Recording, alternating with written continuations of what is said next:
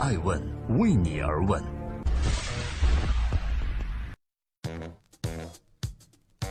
Hello，大家好，欢迎收听《爱问每日人物》，我是爱成，记录时代人物，探索创新创富。今天共同关注中科招商被摘牌，是因为单祥双风头太盛，还是战略失误呢？二零一八年开年，娱乐圈就被李小璐事件刷屏，而金融圈呢，则是被单祥双领导的中科招商事件刷屏。一月二日，中科招商在北京召开了二零一八年第一次临时股东大会，股东对所有的议案投了反对票，现场情况不容乐观。单祥双虽然没有了以往的意气风发，但他认为塞翁失马焉知非福呢？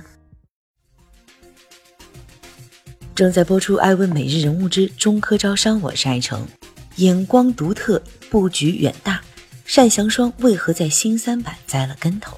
二零零零年，单祥双建立了中科招商，尝试通过组建基金池开展风险投资业务。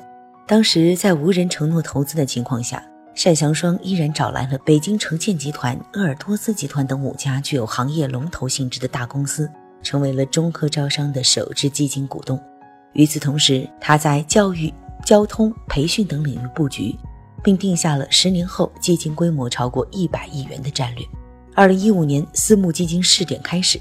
单祥双认为新三板是中国的纳斯达克，潜力巨大。同年三月，中科招商在新三板挂牌之后，连续进行了四次定增，将原有的三十六名股东增加发展近三千人，总募集资金高达一百零八点八四亿元。二零一七年，中科招商达到了八百亿元的管理规模。但好景不长，二零一七年十二月十五日晚间。中国中小企业股份转让系统有限责任公司发表声明称，中科招商因为违反了关于挂牌私募机构自查整改相关问题的通知，并强制摘牌。这条消息令单祥双措手不及。他公开回应说：“虽然我们前阶段在和股转系统反复沟通时已有了思想准备和应对预案，但对公告出来还是比较突然的。”实际上，中科招商的结局和单祥双不顾一切冒进，并且在公开场合的言语有很大关系。二零一五年七月份，中科招商通过中科汇通两次举牌鼎泰新材，让中科汇通成功套现五点八六亿元，为中科汇通带来了约三点三亿元的盈利。此事也一度把中科招商推至了风口浪尖。本意低调行事的单祥双，却在二零一五年底公开表示说。中科招商成了新三板的最大受益者，也是最大的贡献者之一。我们引爆了新三板，而且单祥双把这样的成就归功于自己喜欢做宏观和全局性的思考，始终把企业和国运结合。他通过将中科招商的命运和国家经济发展相联系，从而实现了资本的快速扩张。之后的二零一六年，中科招商的急速发展趋势就开始减缓。单祥双在接受媒体采访时也透露，用中科招商相关负责人的头衔。根据中科招商二零一六年度财报显示，此时中科招商实现净利润仅为一千一百万元，较二零一五年的十一点三一亿元减少了百分之九十九。那到底发生了什么呢？正在播出《爱问每日人物》，记录时代人物，探索创新创富。每天晚上九点半准时在爱问的官微、官网以及各大新闻客户端上线。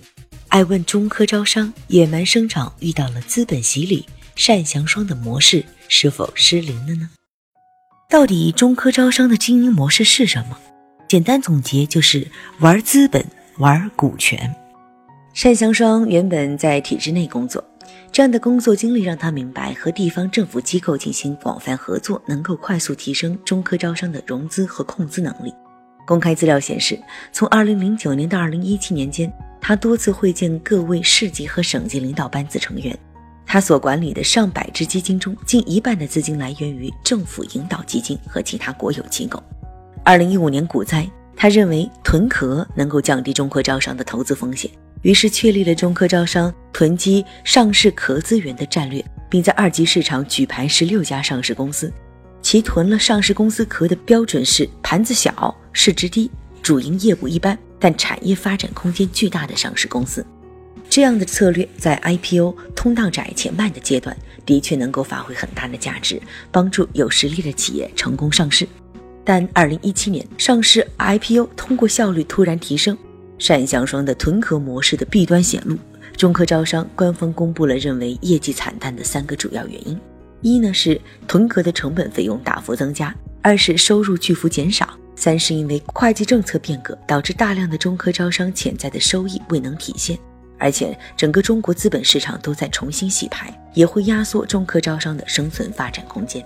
而更为重要的是，在中科招商没有进入新三板之前，其风险仅存在于资金的退出和转让，相对可控。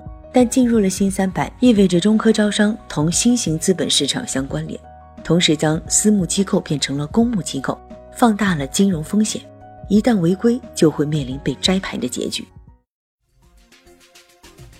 这里是正在播出的第七百一十期《爱问每日人物》，我是爱成，记录时代人物，探索创新创富。我们想用百分之二十的顶级人物的故事，去影响和激励百分之八十在路上的年轻人。今天我们来说说中科招商的单祥双的故事。在单祥双看来，创投领域的投资人就好比是农民，要种好这块地，对趋势的把握是非常重要的。在中科招商的临时股东大会上，他提出的两个解决方案：一呢是登陆其他资本市场，二是引进战略投资者，但股东认为均不可行，要求回购股份。至于登陆其他资本市场，单向双表示，新三板融资量和交易量与国际市场都不是一个量级的。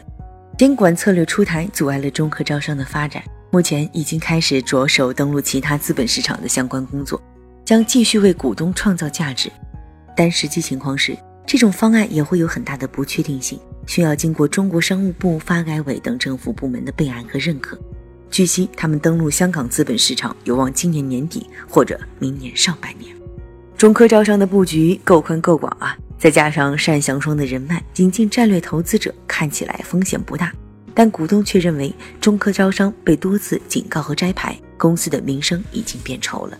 别忘了，单祥双一直有一个融产结合的理念，也就是要把资本金融转化为产业资本，同时金融行业也应该把目光转向实体产业。或许经历中科招商被摘牌事件后，他会亲自去实现融产结合。而早年他就发现了中国的金融机构开始抑制金融泡沫、抑制金融杠杆，其结果是脱实向虚，把在金融行业里自娱自乐的庞大资本羊群赶到产业中去，赶到科技中去，再赶到创新创业中去。单祥双说：“这既是这个时代变化所导致的大趋势。”也是我们为了获取价值所做出的必要选择。对于未来的投资，他说：“我相信人工智能、生物制药、新材料等领域。”